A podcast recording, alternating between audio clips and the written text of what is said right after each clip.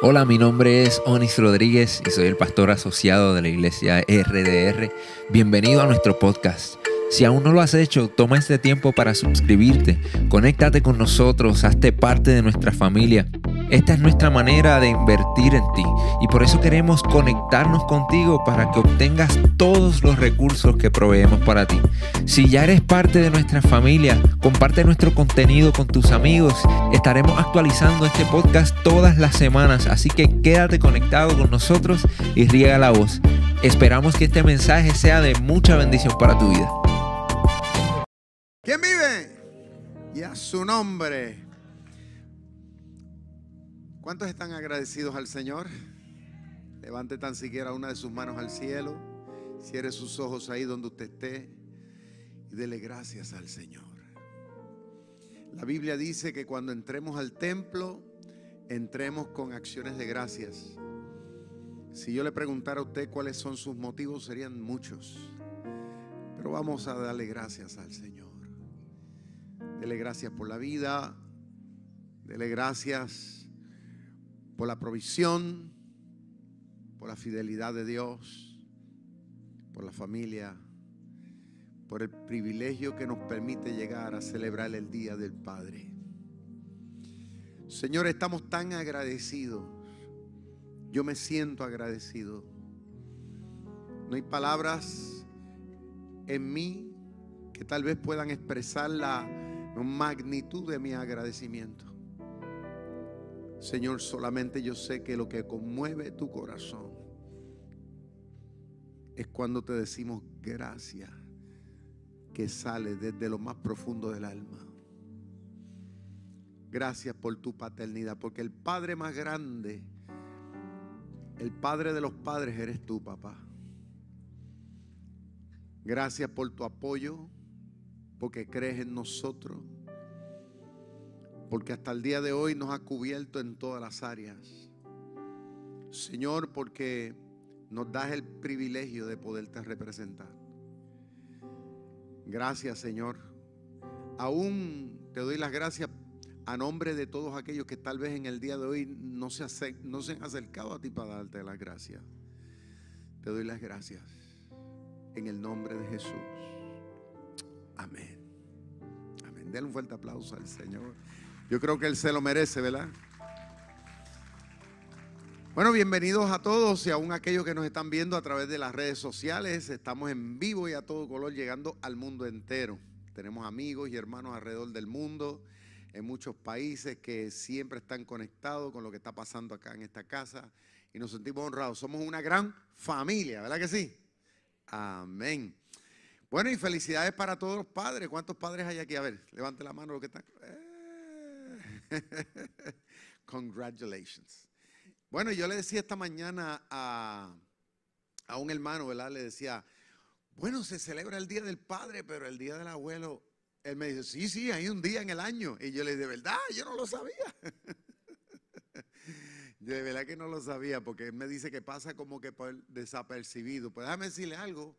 Hay muchos abuelos que están dando pie, la batalla con sus nietos, ¿sabes? Porque muchos padres no están asumiendo. Por ejemplo, yo fui uno, de que por la gracia de Dios, ¿verdad? fui criado por una abuelita que, que, no se quitó, que estuvo ahí y que gracias a Dios pues me echó hacia adelante y me puso vergüenza. Alaba lo que él vive.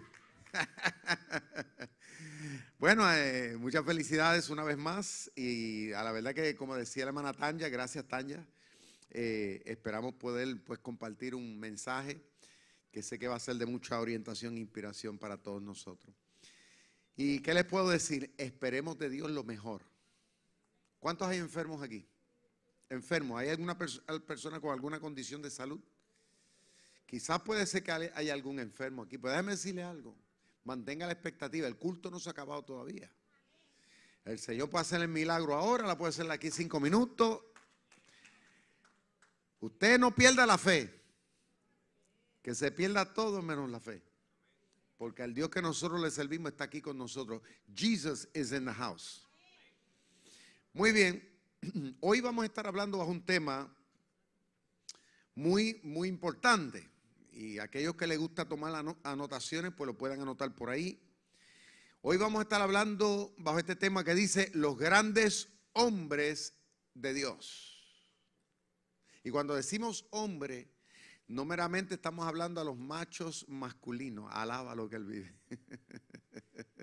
a los varoncitos o a los varones, sino también a las mujeres, ¿no? Lo vamos a incluir dentro del término, ¿ok? Grandes hombres de Dios.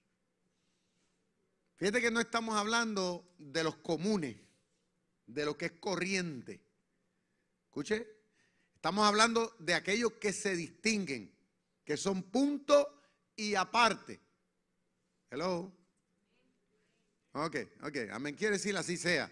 Okay. Vamos a estar hablando de la gente que no es igual que todo el mundo en esta sociedad.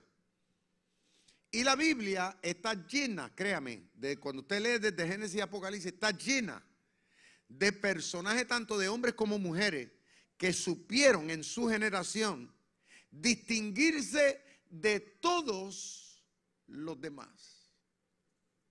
Ahora, hay una pregunta que yo quiero hacer a modo de introducción. Y esta pregunta estoy seguro que nos la han hecho nosotros desde que estábamos en los grados preescolares. ¿Y sabe cuál es? ¿Qué vino primero? ¿La gallina o el huevo? Ay, pastor, yo no vine a la iglesia a escucharle eso. Yo le pregunto, ¿qué vino primero, la gallina o el huevo? Bueno, mucha gente dice la gallina. Otros pueden tener sus su ideas y sus teorías y sus convicciones y decir, no, no, primero, primero vino el huevo. Y hay que respetarla a todos, ¿no? Ahora, ¿sabe por qué quise comenzar por ahí? Para ir a la próxima pregunta. ¿Y cuál es la próxima pregunta? La otra pregunta es, ¿los grandes hombres de Dios nacen o se hacen? Hay, gente por ahí que está diciendo que se hacen. ¿Ok? Quién sabe, puede ser que algunos por ahí digan, no, no, pastor, teológicamente, cuando vamos a la palabra, ¿eh? la Biblia dice que nosotros somos escogidos y somos bendecidos. Y tienen toda su razón. Hey, fíjate.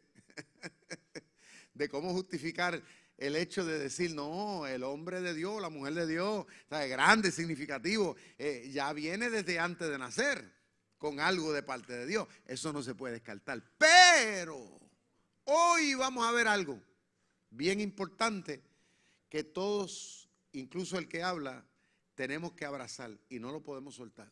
¿Y sabe cuál es? Que nosotros tenemos que fajarnos para hacer posible que los planes y propósitos de Dios se crezcan en nuestras vidas. ¿Cuántos adoran a Dios? Dicho eso, vamos a, ir, al libro de Josué, Joshua chapter 14, Josué capítulo 14, lo van a ver por ahí en pantalla, versos 6 al 15. ¿Ok? Y dice así. Y los hijos de Judá vinieron a Josué en Gilgal. Y Caleb, hijo de Jefone Ceneseo, le dijo, tú sabes que Jehová dijo a Moisés, varón de Dios, en Cades Barnea, tocante a ti y a mí. Yo era de edad de 40 años cuando Moisés, siervo de Jehová, me envió de Cades Barnea a reconocer la tierra. Y yo le traje noticia como lo sentía. Mi alma alaba a Dios. Como lo sentía en mi corazón. Y mis hermanos, los que habían subido conmigo, hicieron desfallecer el corazón del pueblo. Pero yo cumplí, siguiendo a Jehová, mi Dios. Entonces Moisés juró diciendo, ciertamente la tierra que oyó tu pie, mi alma alaba a Dios, será para ti. Será para ti y para tus hijos en herencia perpetua, le dijo esa fue la palabra que le dio Moisés de parte de Dios, se la dio a Caleb.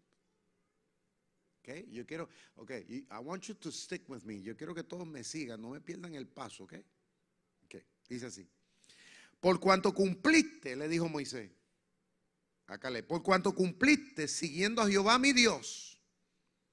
Ahora bien, Jehová me ha hecho vivir, dijo, como él dijo, estos 45 años, desde el tiempo que Jehová habló estas palabras a Moisés, cuando Israel andaba por el desierto. Y ahora he aquí que soy de edad de 85 años. ¿Cuántos hay aquí de 85 años? Algunos, puede que algunos haya por ahí y algunos nos esté viendo por ahí. Alaba lo que él vive. ah, ahora, la mayoría de los que estamos aquí, gloria a Dios que todavía puedo decir amén a eso. Pero la mayoría de los que estamos aquí no hemos llegado todavía a los 85. Así que esta palabra nos compromete, pero grandemente. ¿Ok? Dice así. Todavía estoy tan fuerte, dice este hombre, como el día en que Moisés me envió. ¿Cuál era mi fuerza entonces? Tal es ahora mi fuerza para la guerra. Hay algunos que tienen 30 años todavía. Oye, no le huelen ni las azucenas. Dice, tanta es mi, mi, fuerza para la guerra, para salir y para entrar. Dame pues, le dice a Josué, ahora ese, ese monte del cual habló Jehová a aquel día, porque tú oíste en aquel día que los anaseos están allí y que hay ciudades grandes y fortificadas. Quizás Jehová estará conmigo y los echaré como Jehová ha dicho.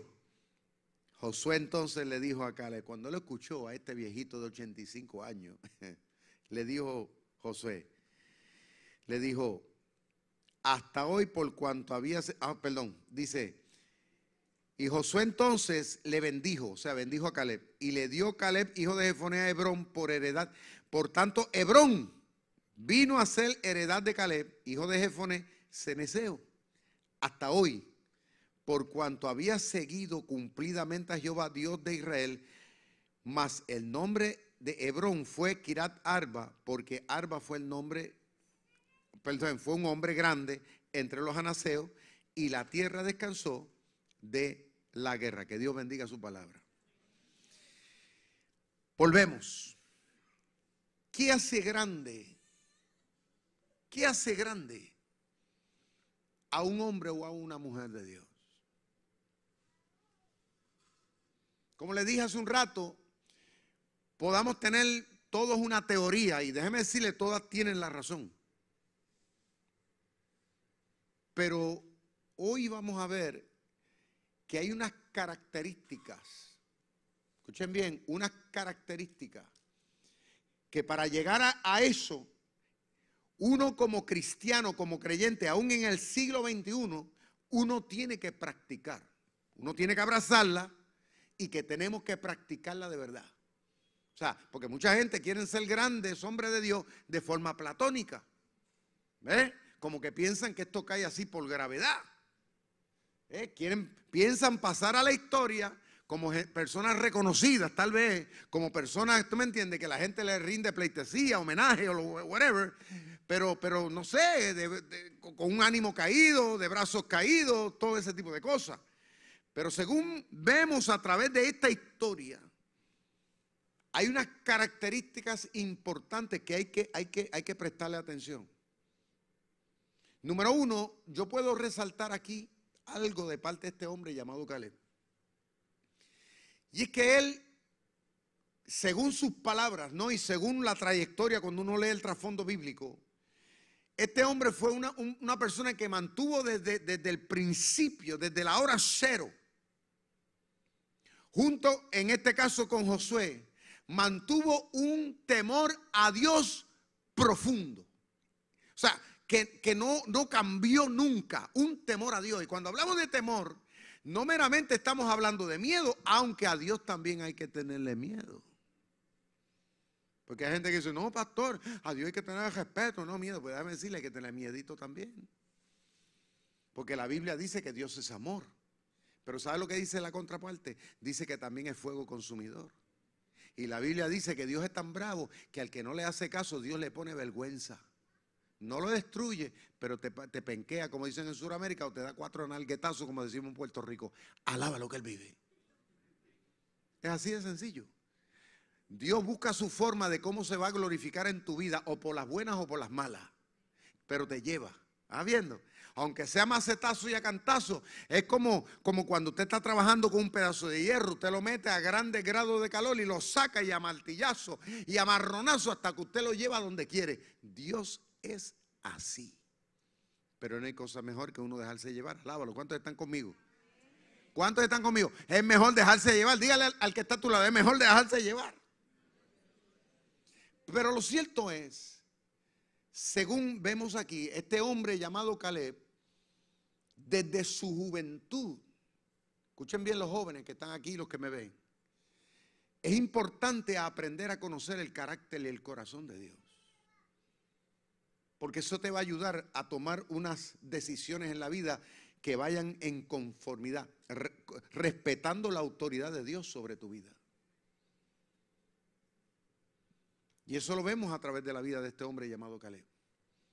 ¿Por qué? Porque él está diciendo a Josué, le está recordando que cuando tanto él como Josué fueron enviados en un momento dado junto con 10 compañeros más de la, de la, tribu de la nación de Israel a conquistar, o sea, a supervisar, a, a, investigar la tierra a la cual ellos iban a entrar.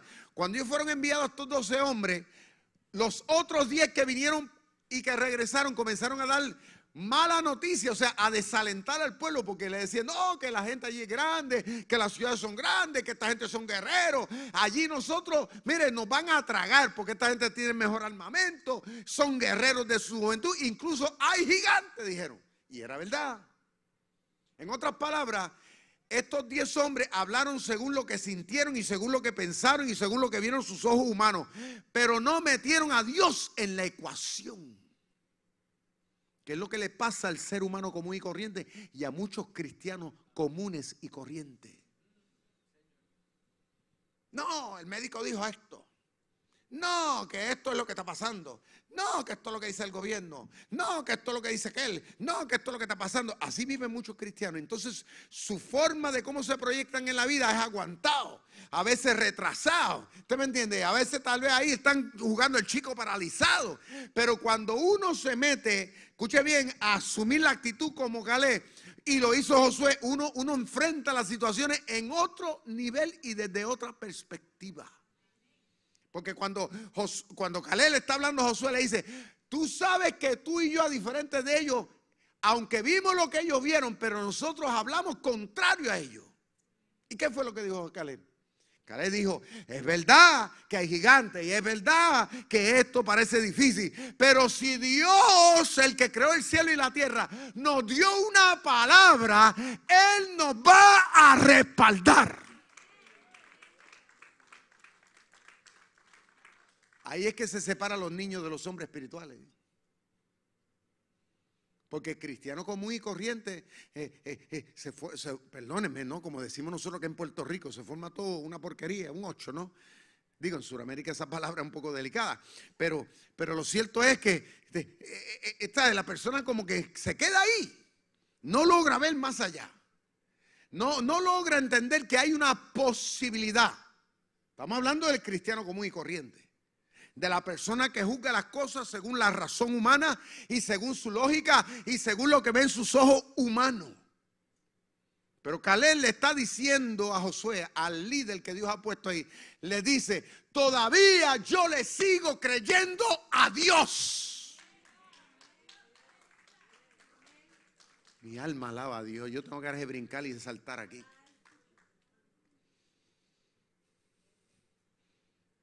Eso, es diferente, eso es otro nivel. Cuando usted se proyecta, aprende en la vida a proyectarse de esa manera. Sus hijos, sus hijos tal vez pensarán que usted es loco o loca, pero dicen, no, no, espérate, hay que, esto hay que respetarlo. ¿Eh? Cuando tú estás en tu trabajo y todo el mundo no sabe ni qué hacer y tú dices, no, no, espérate, espérate, vamos a cogerlo con calma aquí. ¿Por qué abrirle paso a la depresión y a la ansiedad y a Jebulú y a la desesperación? Vamos a entender que si Dios nos puso aquí de alguna manera, Dios va a abrir una puerta. Porque Dios no nos trajo hasta aquí para fracasar. ¿Cuántos adoran a Dios? Diga conmigo, Dios no me trajo aquí a fracasar.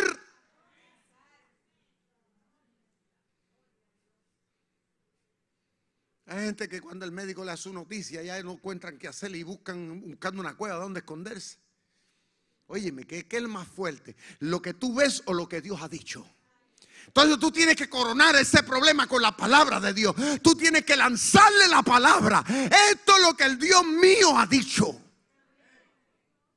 Háblale a tu problema. ¿Qué fue lo que hizo Jesús cuando estuvo frente a la tumba de Lázaro?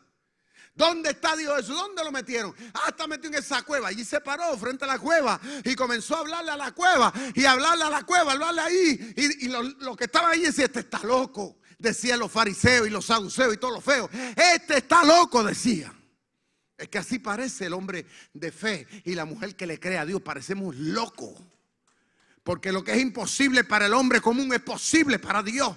Pero entonces cuando tú le lanzas la palabra de fe, cuando tú le lanzas la convicción de lo que Dios ha dicho, el panorama comienza a cambiar. ¿Por qué? Porque es palabra de Dios, es un verbo que tiene acción, con el cual se creó el cielo, la tierra y se sustenta. Cuando Cristo se paró frente al mar de Galilea y le habló a las olas y a los vientos hubo grande bonanza.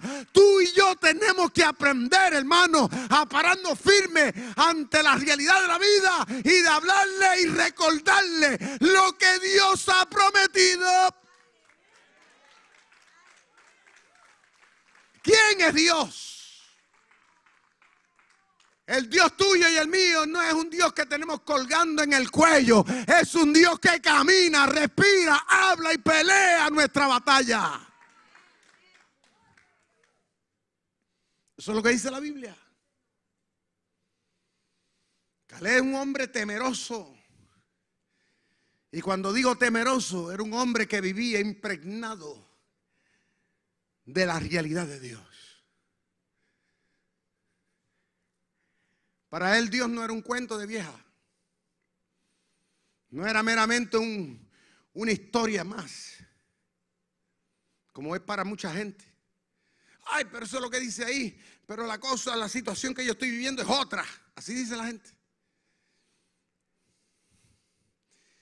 Para mí no. Para los hombres grandes de Dios, Dios todavía sigue estando en el trono. Ah. El Dios mío y el Dios tuyo, todavía el diablo tiene que rendirle pleitesía. Ah. ¿Eh? El Dios nuestro manda más. Está por encima del gobierno del que sea. Ese es el Dios nuestro, el Dios de la Biblia. Eso fue lo que Caleb le dijo ese día. Le recordó a Josué. Ahora, si usted estuvo atento a la lectura, dice que los líderes, o sea, otros patriarcas de la nación de Israel, cuando Josué estaba repartiendo la tierra conquistada, también fueron a reclamar lo suyo. Pero Caleb fue ahí, entre ellos.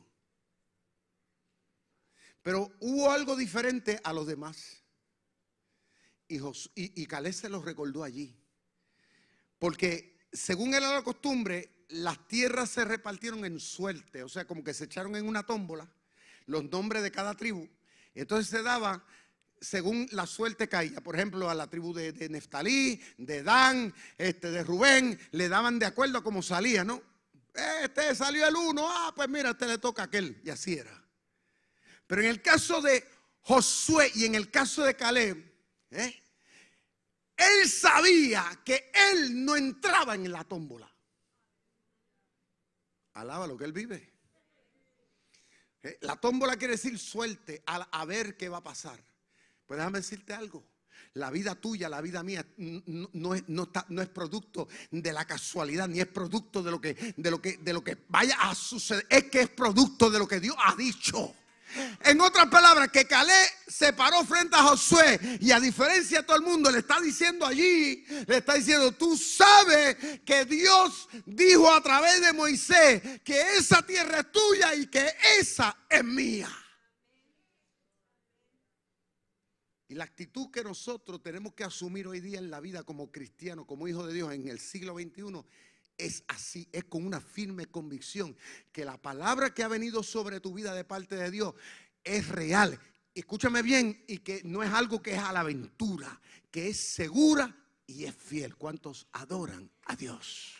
Esa palabra viene. ¿eh?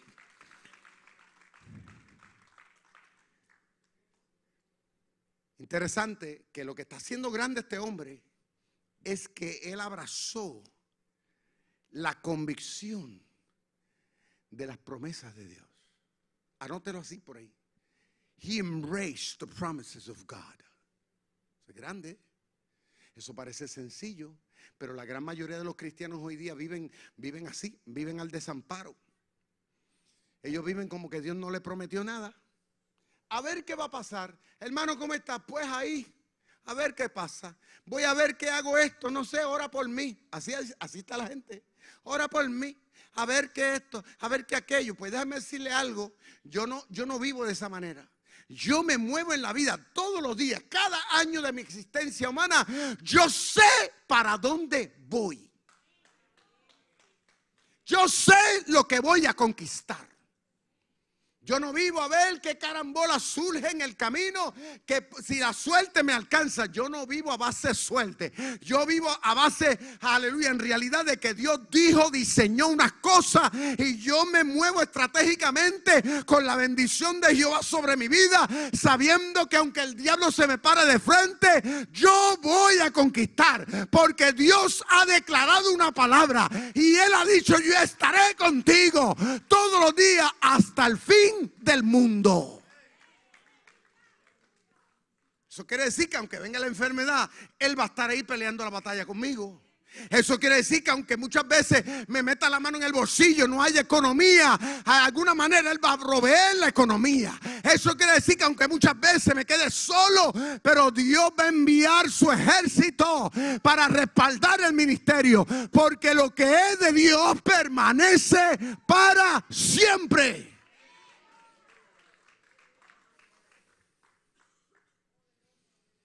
¿Cuánto, están incentivándose aquí con esta palabra? Yo me estoy incentivando. Diga conmigo, yo soy una persona bajo promesa. Pero eso es algo que tú tienes que impregnarte de eso. I am under promise. Yo estoy bajo promesa. Yo estoy bajo una palabra que viene de arriba. Yo no vivo por la casualidad de la vida, por la circunstancia. Dios está y estará conmigo. Cuando un ejército manda a sus soldados a un, a un lugar a pelear y a conquistar, ellos saben para dónde van. La pregunta que te hago yo, ¿sabes tú para dónde vas? Porque cuando tú sabes para dónde tú vas, no hay forma de fallar.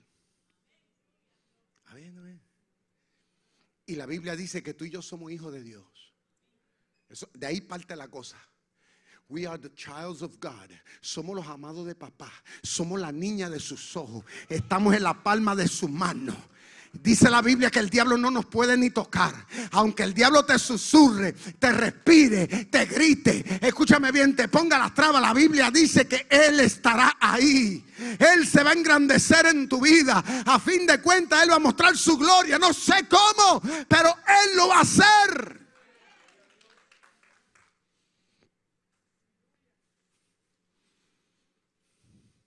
Es cuestión de seguir hacia adelante. Cuando Caleb se para frente a Josué, él lo único que le dijo, cuando yo tenía 40 años, Moisés de parte de Dios me dijo, eso va a ser tuyo. Y han pasado 45 años más, porque ahora tengo 85, le dijo el viejo.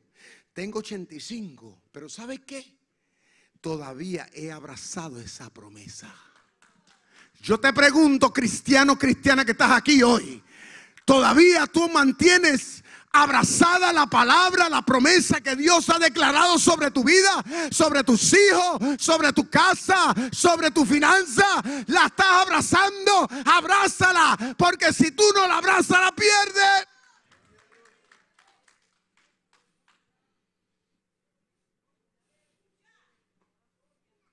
Dice la Biblia que la fe es la que mueve la mano de Dios. Si tú no tienes fe, entonces ¿cómo tú vas a esperar que Dios haga y deshaga? Cuando tú tienes esa convicción, escúchame bien, no se trata de decir como dice el mundo, yo le yo creo en Dios, no, porque hasta los demonios creen en Dios. La Biblia dice que es cuestión de creerle a Dios. En otras palabras, me pueden matar, pero mi sangre dirá, Dios vive y él está conmigo. Diablo le tiene miedo a eso. El diablo no le tiene miedo a tu dinero ni a tu profesión.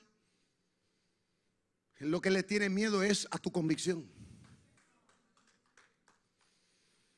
Porque cuando tú le crees a Dios, tú no te quitas. Tú no te cansas. Puede que pase un año, pasen dos, pasen tres, porque la realidad es que las cosas no están en el tiempo tuyo ni en el calendario tuyo, pero están en el de Dios.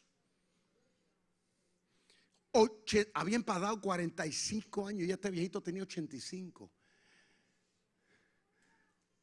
But he lived embracing the, the promises of God. Él vivió abrazado de esa promesa. Cada día, cada año, cada mes, él se recordaba, Hebrón es mío. Él no tenía escrituras humanas, no la tenía. Pero él tenía la escritura dada por Dios y él lo sabía. Y los gigantes estaban ahí todavía. Óyame, y, Arba, que era el, patriarca de esos gigantes, estaba ahí y haciendo fiesta. Y tal vez se reía y decía que se creen estos israelitas que van a conquistar Hebrón. Ellos podrán conquistar todo, pero aquí no, aquí mandamos nosotros. Ellos son unos gusanos. Aquí somos los gigantes nosotros. Pero Caleb sabía que tarde o temprano él lo iba a hacer. No sabía cuándo, pero él tranquilo, porque lo de él está seguro.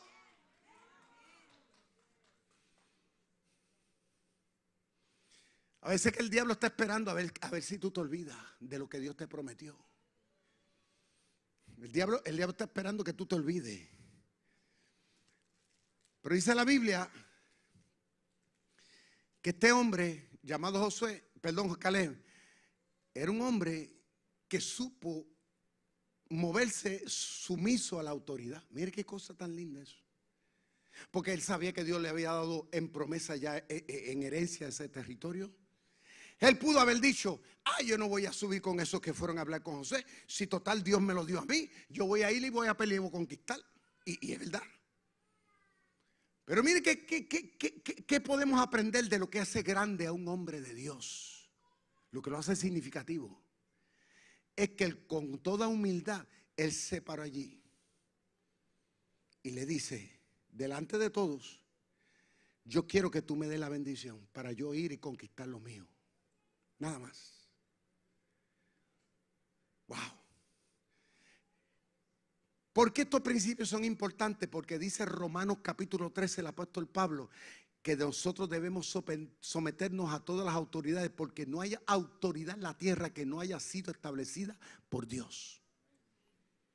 Ahora hay muchos que se llaman cristianos que hoy día quieren volar en cañón y quieren hacer lo que a ellos les da la gana porque lo sienten. Ay, yo siento de parte de Dios. Y no consultan con uno y no se sometan a uno. Y quieren ir, ¿ustedes me entienden? Quieren hacer las cosas tirando como que para el monte. Pues déjame decirte, la bendición y la gracia de Dios no brega así.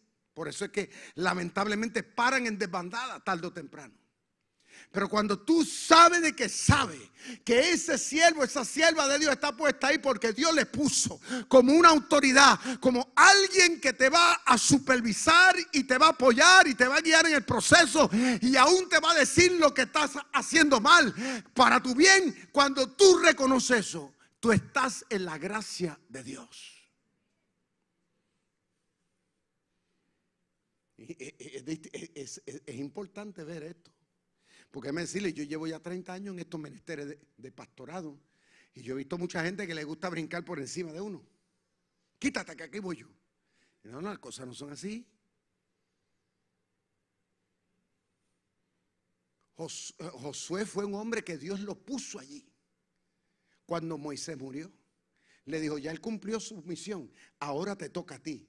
Quiere decir que todos los demás tenían que someterse a la voluntad de Josué y canalizar todo a través de Josué. No era venir así con espíritu. Ah, el Espíritu Santo me mostró en un sueño y una revelación a mí ya y se acabó. No.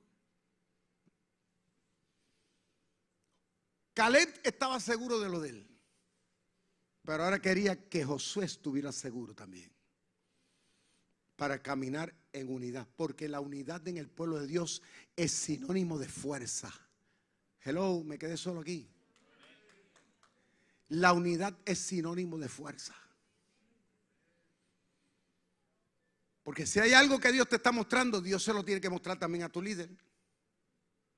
Y si no se lo ha mostrado, pues órele más a Dios, alaba lo que Él vive, para que Dios se lo muestre. Porque muchas veces la gente se llena a veces de deseos propios, pero tal vez Dios no se lo ha mostrado a tu líder.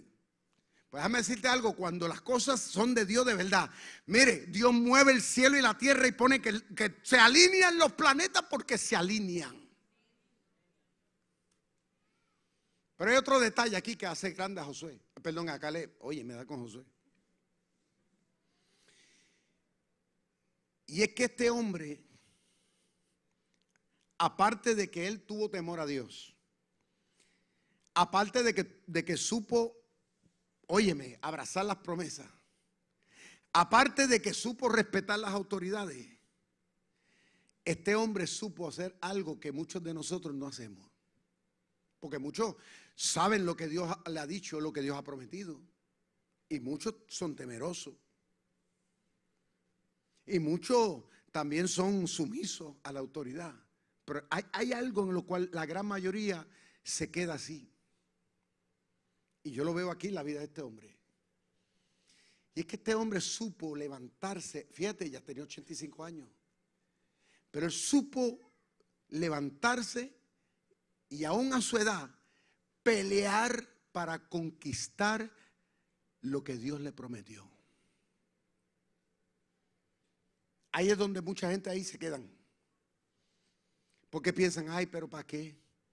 Ay, pero que ya no tengo fuerza. Ay, que no me, ya me falta voluntad. Ay, pero ¿quién me va a apoyar? Siempre tienen una bendita excusa para pensar de que ya, tú me entiendes, las cosas se quedaron ahí. Pero este hombre tiene 85 años, que no es lo mismo ni se escribe igual porque cuando tú tienes 40. Pero ¿qué fue lo que causó que él pudiera decir, yo estoy tan fuerte como cuando tenía 40 años? ¿Sabe por qué? Porque estoy seguro que algún tornillo le tuvo que haber dolido. Pero aún así, él tenía tanta firmeza, tanta convicción, tanta fe, que eso le dio a él la energía, la capacidad para hacer lo que él sabía que tenía que hacer. Y yo te pregunto en el día de hoy, ¿qué es lo que Dios te está prometiendo? ¿Qué es lo que Dios te dijo que va a hacer con tu vida? Ahora es tiempo de que te levantes, es tiempo de que luches, es tiempo de que te fajes, es tiempo que le dé la batalla al diablo, es tiempo de que hagas lo que tengas que hacer, porque si Dios lo dijo, Dios lo va a cumplir.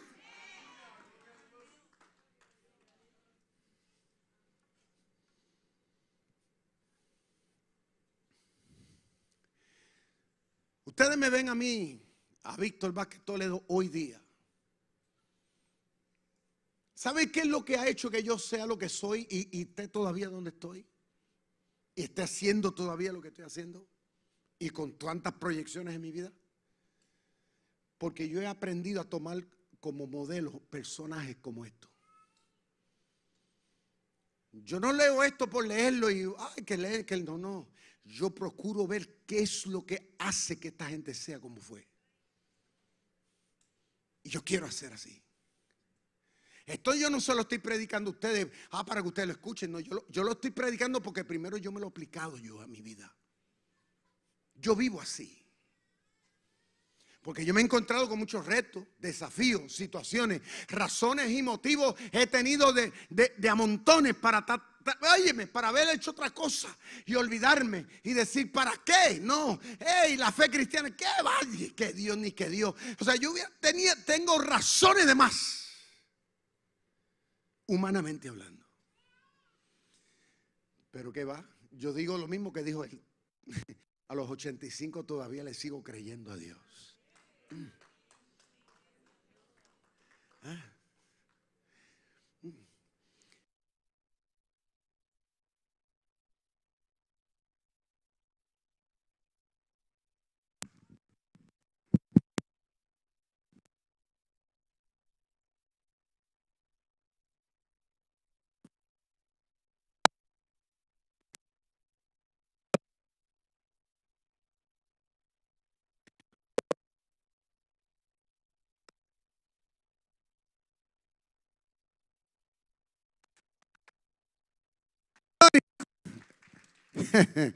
Ahí estamos.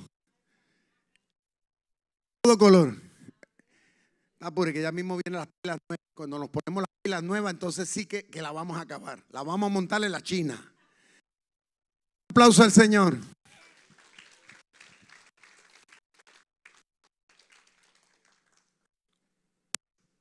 Este hombre llamado Caleb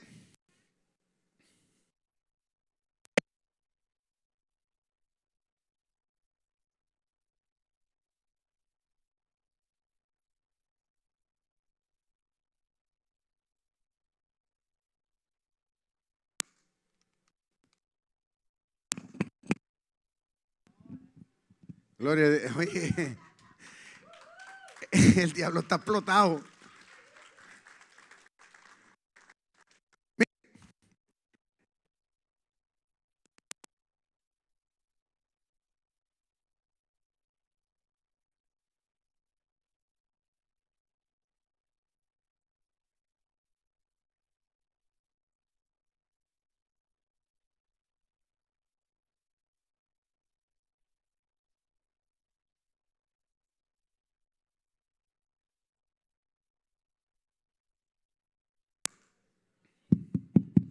Ahí vamos, a ver si, si, si ahora, ahora, ahora es que va. Este hombre a los 85 años, a lo que él vive. Viene.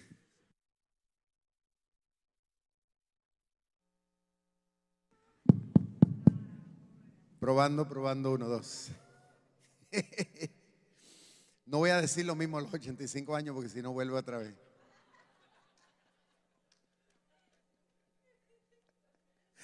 Este hombre llamado Caleb es impresionante que él no esperó que las cosas llegaran así, cayeran por gravedad. ¿Qué es lo que pasa muchas veces con los seres humanos? Ay, pastor, pero no, no. O sea, a los 85 años algo le tiene que haber dolido, algo tiene que haberse puesto en contra. Pero el hombre tenía una fuerza de voluntad y una fuerza de fe, de convicción tan y tan, como decimos nosotros los jóvenes, tan y tan brutal, que esto lo impulsó a poner a Dios en perspectiva, a poner lo que Dios le prometió en perspectiva. Hacen, wow, años, fue para allá como principio del, del año 2000, creo que fue en el año 2001 yo tuve la oportunidad de conocer a un hombre, se llama Joaquín Atenas. Él ya pasó a morar con el Señor, un santo de Dios. Este hombre fue obispo y pastor de las iglesias metodistas pentecostal, allá en Santiago, Chile. Tuve una oportunidad de, de recibir una invitación allá. Y cuando lo conocí, pues este hombre me impresionó, pero muchísimo. Tanto así que yo lo tomé como un ejemplo en el siglo XXI. Un hombre que por más de 45 años había llevado a cabo ininterrumpidamente el ministerio de servir a Dios, de ser pastor, de ser obispo. Ah, él tenía a su cargo más de 25 iglesias en todo Santiago. Es más, tenía ministerio social, tenía panadería, donde a través de esta panadería eh, eh, se vendía, se hacía pan, ¿no? Las personas se le enseñaba a ser panadero, a otros ser electricista, etcétera, etcétera, con el propósito de que aprendieran una, una, profesión y lo que se vendía, se vendía en la sociedad a bajo costo.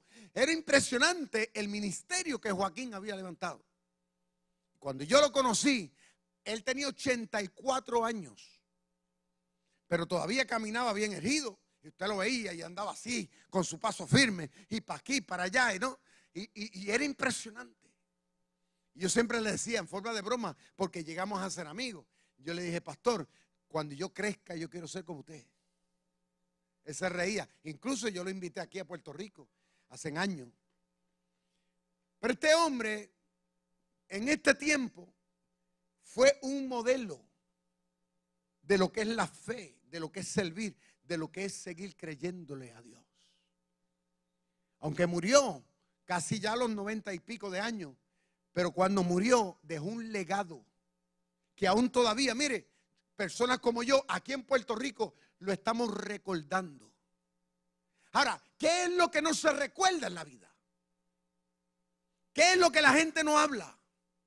¿Qué es lo que no mueve? ¿Qué es lo que no es lo que no, lo que no es importante, relevante? ¿Qué es? Pues lo que es es una persona de brazos caídos, alguien que que, no está dispuesto a mantener la fe, alguien que renuncia a creerle a Dios, alguien que no ve más allá de sus narices lo que Dios ha declarado. Son gente que no mueven nada, que no hacen nada, que no son relevantes a nadie. O sea, que aún sus hijos no lo ven como un buen ejemplo. Pero cuando uno en la vida como cristiano se mete en la palabra, óigame, y uno dice, yo quiero conocer quién es el Dios que yo le estoy sirviendo. Yo quiero abrazar estas promesas y voy a luchar para verlas realizar. Óigame, los que están alrededor tuyo te ven y tú te conviertes en un modelo, en un ejemplo, en una fuerza, de manera que ellos también te van a imitar. En, lo que les quiero decir, iglesia, es que el mundo en que vivimos necesita ver vívidamente no de palabras, sino gente de hechos, gente que estamos dispuestos a dar la batalla, aunque haya gigantes, aunque parezca difícil, pero nosotros decimos, Jehová me dio ese monte y ese monte es mío. ¿Cuántos alaban a Dios? Póngase de pie en esta mañana y alaba a Dios.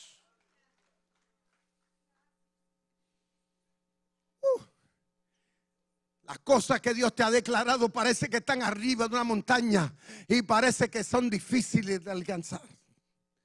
Jóvenes que están aquí, deja ya de estar abrazando modelos, óigame, ahí en la sociedad que no sirven, que no son buenos para ti. Es tiempo de que sigamos ejemplos como estos en el día de hoy.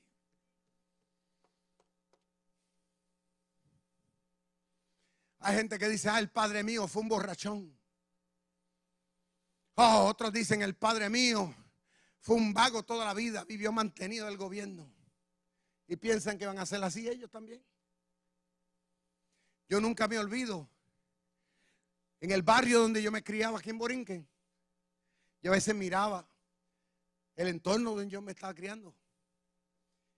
Aquella familia disfuncional, la otra familia disfuncional, aquel borrachón, aquel mujeriego, aquel esto y aquel otro. Y yo decía, Dios mío, yo mismo me decía, a mi corta edad, yo decía, Dios mío, a la verdad que aquí, si yo me quedo aquí, me voy a convertir en uno igual que ellos. O sea, un ciclo vicioso, voy a ser parte del ciclo vicioso aquí. ¿Y sabe lo que yo hice? Yo tuve que mirar para arriba, como dice el salmista, alzaré mis ojos a los montes. ¿A dónde está yo? ¿Ah? ¿De dónde viene mi socorro? De ahí arriba. Tuve que poner mi mirada arriba y decirle, Dios mío, ¿sabes qué? Aquí no hay modelos humanos. Si yo me quedo aquí, ah, voy a ser uno igual que esta gente aquí. Pero yo voy a romper con esto porque lo que tú me has declarado, aunque no, aunque parece una locura, pero tú me has prometido cosas más grandes que estas que están aquí. Yo tuve que moverme en fe y salir de ahí y decir, yo voy a Dios y voy a mí. Y mire lo que soy yo hoy día. Y todavía lo que falta.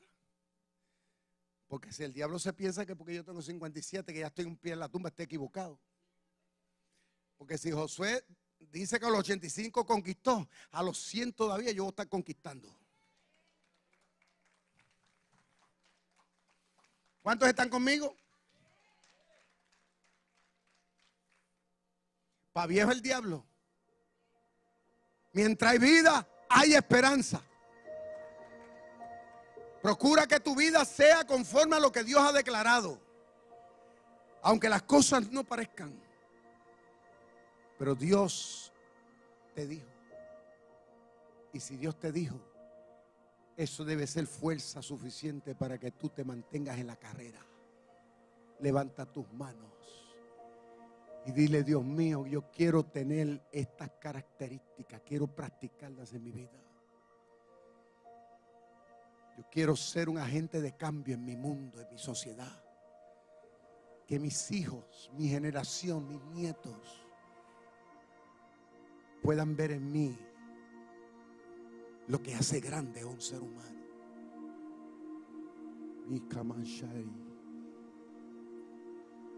Lo que hace grande a un hombre no son los títulos que tú puedas alcanzar en una universidad. Porque yo he visto gente con grados universitarios y maestría que viven una vida fracasada. Una vida llena de temores. Y no es que es malo los estudios. A lo que me refiero que no está tampoco en el dinero. El éxito no está meramente en el dinero. El triunfo está en que tú te conviertes en un hombre que aprendas a ver las cosas con los ojos de Dios. Y no te quites. Dios de Abraham, de Isaac y de Jacob, aquí estamos en esta mañana. Seres humanos con debilidades y con defectos. Pero todos tenemos algo en común. Y es que te tenemos a ti, Señor. Y tenemos palabras y pactos declarados sobre nuestras vidas. Ayúdanos a, ver eso, a entender eso. Como lo vio y lo entendió Caleb. Ayúdanos a trabajar hacia esa realización. Aunque sea duro el caminar. Aunque muchas veces nos falte las fuerzas. Pero ayúdanos a mantener esa convicción. Espíritu Santo renueva la fe del pueblo. Renueva la fe de tu pueblo, oh Dios. Tu palabra dice que para el que cree todo es posible. Señor, tú levantarías hasta los muertos, Dios. Dios mío, amado, cuando a veces llegamos ahí al final, ahí es donde, donde tú te glorificas, porque nos muestra que no es con nuestra fuerza, sino con tu espíritu. En el nombre del Padre, del Hijo y del Espíritu Santo, perdónanos, Señor, perdónanos por haber muchas veces, Señor amado, perdido nuestro norte. Queremos caminar con firmeza. Yo bendigo a tu pueblo con la bendición del Padre. Así como Josué, Hama, Sheikh, así como Josué bendijo a Caleb, yo bendigo a tu pueblo, los que están aquí, los que me ven. Yo te bendigo, iglesia. Yo te bendigo, mujer. Yo te bendigo, varón. Yo te bendigo con la bendición de Dios. Aleluya. La bendición de Dios no añade la tristeza. Y yo declaro que así como Caleb conquistó Hebrón, aleluya, y fue para él y para su descendencia, lo que es tuyo es tuyo y nadie te lo podrá quitarte, dice Jehová. En el nombre del Padre, del Hijo y del Espíritu Santo. ¿Cuántos dicen amén conmigo? No, pero un amén que le, que le, que le quite, que le, un, un amén que le, que le quite las medias al diablo. Dígame. Un amén de guerra.